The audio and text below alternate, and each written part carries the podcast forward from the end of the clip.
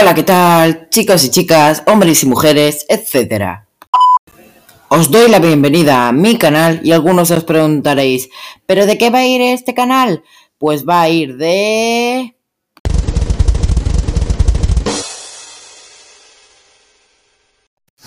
Nata y chocolate, invencibles. Pero antes de hablar de este libro, rebobinemos un poco en el tiempo para hablar de la primera parte. Pues Nata y Chocolate es un libro escrito por Alicia Borras Sanjurjo que se publicó el 17 de abril de 2014 que trata sobre el acoso escolar. Yo me pregunto, ¿es posible narrar una historia de acoso escolar sin que aparezca en ella ni una sola escena de violencia? La respuesta es sí, y Nata y Chocolate es una muestra. Como afirma la autora, existe una cosa invisible que quizás no sacuda a los medios de comunicación, pero que puede marcar a un adolescente de por vida. Todos quedamos impactados cada vez que salta alguna información sobre palizas salvajes o agresiones grabadas en los móviles y distribuidas como si de un espectáculo se tratara. Y desde luego es muy difícil no sentirse afectado cuando la violencia se ejerce entre los columpios de un patio de colegio. Pues es justo eso lo que le pasa a Sonia. Sonia es una niña callada, triste y solitaria. La razón es que sus compañeros se meten con ella por ser albina.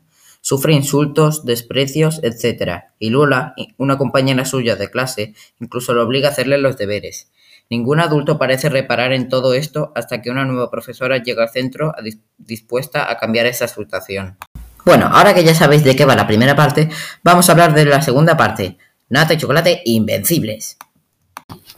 En este libro, Sonia, Nata, ya no es una chica marginada y olvidada de la clase. Tras superar su timidez y hacerse valer ante sus compañeros, sabe que este curso será muy distinto a todos los anteriores. Además, en su clase estará Juan, Chocolate, su gran amigo, que por fin se ha recuperado de sus operaciones de piernas y podrá acudir a un centro escolar como todos los chicos de su edad.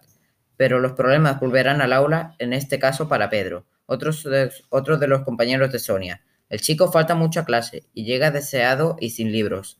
Nata decidirá investigar y descubre que él y su madre sufren malos tratos por parte del compañero de esta. La niña pedirá ayuda a su padre que intervendrá junto a Inés, la madre de Juan, para tratar de salvarlos antes de que sea demasiado tarde.